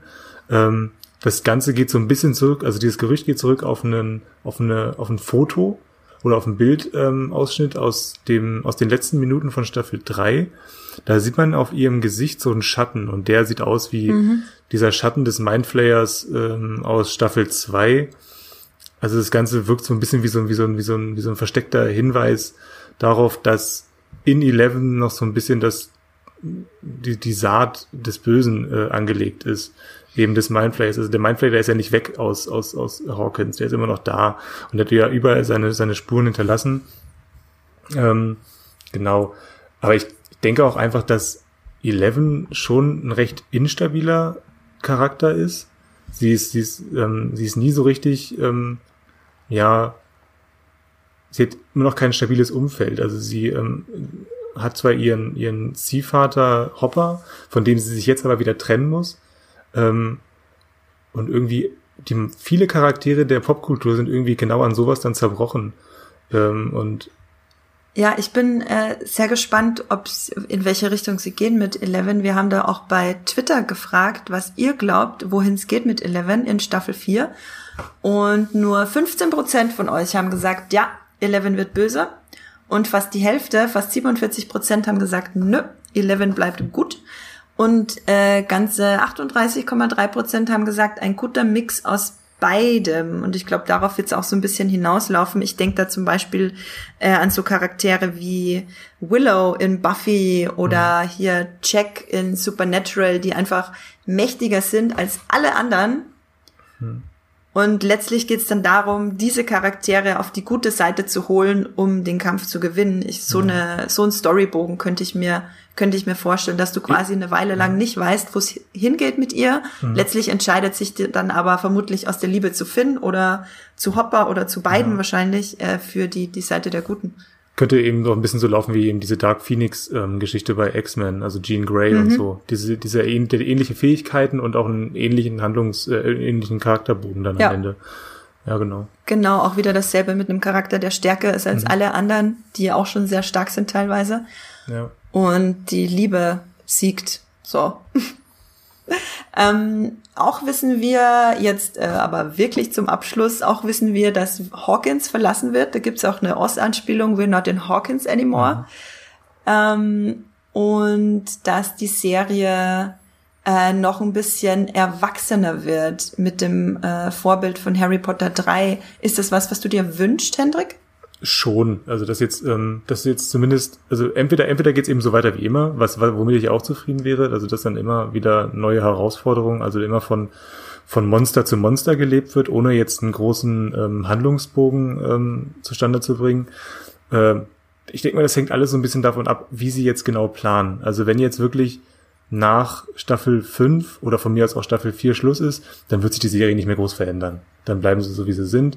Oder wenn sie jetzt sich wirklich, wenn es jetzt wirklich darauf hinauslaufen sollte, dass Stranger Things so ein, so ein, so ein sechs- oder sieben Staffel-Ding wird, dann wäre jetzt der Moment, um ähm, so, ein, so einen Schnitt zu ziehen, wie das eben damals bei Harry Potter 3 war. Also, dass du dann, du hast die sehr kindlichen ähm, ersten beiden Teile von Harry Potter und in, in Harry Potter 3 mit dem neuen äh, Regisseur gab es dann ja wirklich auch so einen stilistischen Wechsel. Also da wurden dann neue neue Orte geschaffen, ein neues, äh, eine neue Lichtgestaltung wurde wurde eingeführt und ähm, ja und einfach auch ein neuer Ton. Und ich, das könnte ich mir für Stranger Things auch vorstellen, dass jetzt eben einfach, dass man sich jetzt überlegt, okay, wir, wir, wir verändern die Serie und lenken sie in eine neue Richtung um eben äh, die Leute nicht zu langweilen, auch so ein bisschen. Weil wenn jetzt schon viele sagen, ja, okay, eigentlich ist nach Staffel 3 genug, äh, also von unserer, von unserer Community, dann wird es bei anderen vielleicht auch schon sein. Ähm, und glaube, so ein bisschen das aufzufrischen, das könnte ich mir schon vorstellen, dass das passiert. Ja, ja, das könnte ich mir auch vorstellen. Bei Harry Potter hatte natürlich den Vorteil, dass für den dritten Teil Alfonso Cuaron auf dem Plan ja, genau. stand. Einer der, oder vielleicht der beste Regisseur, stelle ich einfach mal so in den Raum jetzt, der so äh, großartige Filme wie Children of Man oder zuletzt für Netflix auch Roma gemacht hat. Absolute Empfehlung dafür. Mm, bin ich auf jeden Fall sehr gespannt, ob die Duffers äh, das schaffen würden. Ich traue es ihnen ehrlich gesagt nicht zu, weil nee. ich finde, sie haben das so ihre Nische, die sie weitermachen werden, ja. wenn sie dürfen. Und Netflix wird, glaube ich, aber eben nicht rechtzeitig den Stecker ziehen, wenn das weiterhin gut funktioniert. Deswegen bin ich sehr gespannt, was die Zukunft bringt. So, ich bin für mich jetzt durch mit dem Stranger Things Teil. Hast du noch irgendwas anzufügen, Hendrik? Nee, eigentlich nicht mehr. Außer ich, ich hoffe, dass, ähm, dass Eleven sich noch ein bisschen charakterlich weiterentwickelt, dass sie ein bisschen eigenständiger wird. Ähm, mhm. Das würde ich mir hoffen. Sie muss nicht böse werden, äh, das, das, das verlange ich gar nicht, aber dass sie sich so ein bisschen äh, emanzipiert von, von ihren Freunden auch so ein bisschen, dass sie nicht mehr nur das, das Behältnis äh, und oder nicht mehr nur nicht mehr die die Rettung in der Not ist, wenn wenn wenn die ihre Freunde mal ähm, Hilfe brauchen und dann ihre Fähigkeiten gefragt sind. Ja. ja, das stimmt, weil ich meine, letztlich fängt die Serie ja an damit, dass mhm. Eleven äh, irgendwie kaum eine eigene Identität hat, weil die ihr ja, ja absolut weggenommen wurde als äh, Versuchskaninchen äh, in diesem äh, Labor. Und sie hat es ja bisher noch nicht gefunden. Und nee. da hoffe ich so ein bisschen drauf, dass Staffel 3 endet ja damit, dass Joyce ähm, Eleven bei sich aufnimmt und gemeinsam mit eben ihren Söhnen Will und äh, wie heißt Jonathan, der andere? Jonathan, Jonathan genau. Ja. Will, Jonathan und Joyce Byers ziehen gemeinsam mit der äh, mit Pflegekind Eleven ja. äh, aus Hawkins weg. Und das, glaube ich, könnte in Staffel 4 dann ein cooler Einstieg sein, wenn sie sich quasi vollkommen eingenistet haben in ein neues Leben. Eleven ein unter Anführungszeichen normales Leben führt auf einer neuen Schule mhm. etc. Das stelle ich mir schon ganz cool vor und da will ich auf jeden Fall auch mehr davon sehen, weil Eleven ist noch nicht auserzählt, finde ich. Mhm. Und ich hoffe, dass die, dass, dass Jonathan und Will, dass die neue Frisuren bekommen. Also ich gerade, gerade, also Will äh, immer noch mit seinem Topfschnitt und äh, Jonathan hat eigentlich nur eine Weiterentwicklung des Topfschnitts. Also die, die müssen sich so ein bisschen, die müssen sich so ein bisschen orientieren an Steve Harrington. Äh, die, das, das kann ja, ich mir bitte. nicht mehr angucken länger. Also das ist, nee, ähm, Joyce, bitte hör auf, deinen Jungs Stirnfransen zu ja, schneiden, richtig. falls du das selber machst. Oder, sie macht das äh, selber, sie macht das unter Garantie selber. Das sonst, hätten die, sonst hätten die nicht beide dieselbe Frisur, also die gleiche Frisur. Also es, Meinst du, sie kriegen beide den gleichen Topf aufgesetzt? Ja, also zumindest so, so diese, diese, so eine, so eine Schablone, wie bei, wie bei die Simpsons. Ähm, hat dann, hat sie bestimmt, hat sie bestimmt wie Marge so eine so Schablonen äh, in der Küche rumliegen, mit denen sie das dann immer schneidet. Oh, großartig. Äh, ja, neue Frisuren für die Choice-Jungs, äh, nee, die, die, äh, die äh, Bias-Jungs meine ich natürlich, ähm, ist ein gutes, ein guter Abschluss für unseren Stranger Things-Teil. Dann kommen wir jetzt ähm, zur Fanpost, die ihr uns geschickt habt, über die wir uns wahnsinnig gefreut haben. Wir haben E-Mails von euch bekommen äh, vorrangig immer noch zu unserem Dark Podcast, der mittlerweile, glaube ich, schon von äh, 17.000 Leuten gehört wurde, über was wir uns natürlich wahnsinnig freuen, dass ihr alle unserer Erklärung zu der Serie lauscht. Wir haben auch wirklich sehr viel Zeit damit verbracht, die Serie zu verstehen, weil das nicht ganz so einfach war. Ähm, kann ich euch übrigens auch einen Text empfehlen von Hendrik, der sich selber dafür hasst, dass er mhm. die Serie immer abgebrochen hat. Ja. Ihr lernt sehr viel äh, über mich in diesem Text. Also ich, ich habe mich, hab mich wirklich nack, nackig gemacht in diesem, in diesem Artikel. Also wenn ihr noch mehr über Hendrik äh, lernen möchtet, dann lest seinen Artikel. Hast du zufällig, weißt du die Headline von deinem Artikel? Äh, ja, Moment. Ähm, ich habe da zweimal abgebrochen und hasse mich selbst dafür oder so ähnlich.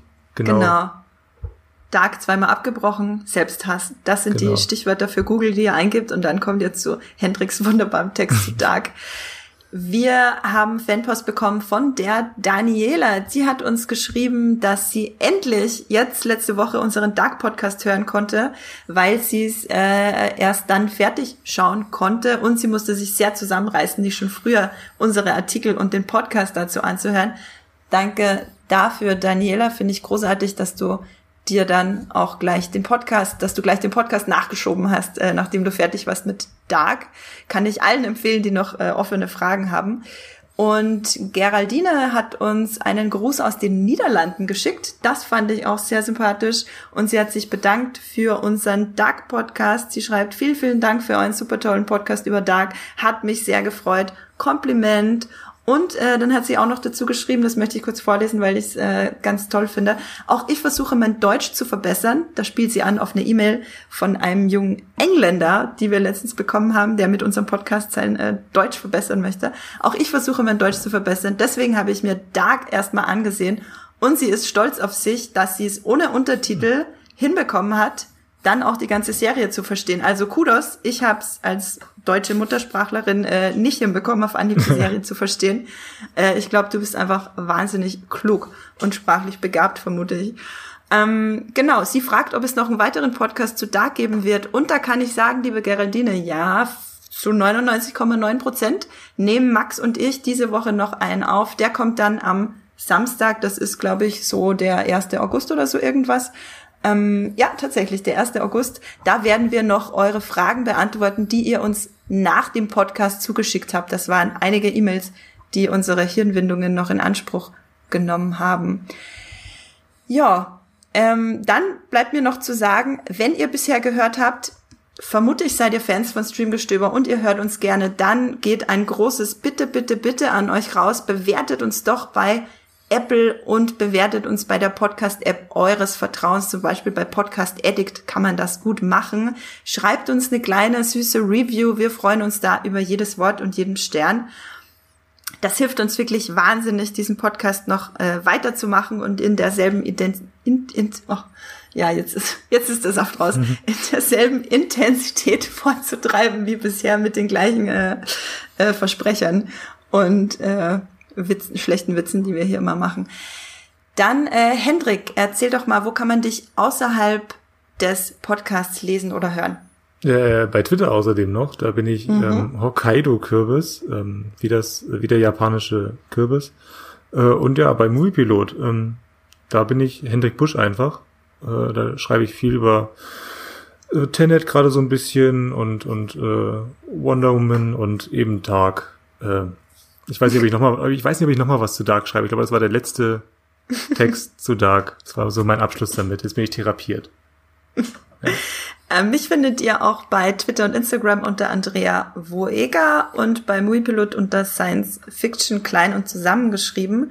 Wenn ihr jetzt gleich noch eine Folge Streamgestöber einfach euch reinballern wollt, dann kann ich allen Mystery Fans den Dark Podcast, den wir schon erwähnt haben, empfehlen und auch natürlich unseren Lost Podcast, wo wir äh, vor ungefähr, glaub, einem Monat, nee, zwei Monaten wahrscheinlich schon, auf das zehnjährige Jubiläum des Lost Finales geguckt haben, wohlgemerkt. Zehnjähriges Finale Jubiläum. Und wer sich nur für weitere Horrorserien bei Netflix interessiert, neben Stranger Things, für den haben wir vor kurzem eine Folge aufgenommen, beste Horrorserien bei Netflix. Hört da doch mal rein, die haben wir Mitte Juni aufgenommen. Dann bleibt mir eigentlich nur noch zu sagen, meldet euch bei uns unter podcast.muipilot.de, wenn ihr Feedback habt oder uns eine Sprachnachricht schicken wollt, die wir gerne mit aufnehmen. Und streamt was Schönes und tschüssi. Tschüss. Das war die neue Folge Streamgestöber. Abonniert uns bei Spotify, Apple oder der Podcast-App eures Vertrauens und wir freuen uns auch ganz besonders über eure Bewertungen. Die Musik wurde aufgenommen und produziert von Tomatenplatten. Feedback und Wünsche gehen an podcast.muipilot.de. Wie ihr mit eurer Sprachnachricht im Podcast landet, erfahrt ihr in den Shownotes und unter www.muipilot.de slash podcast.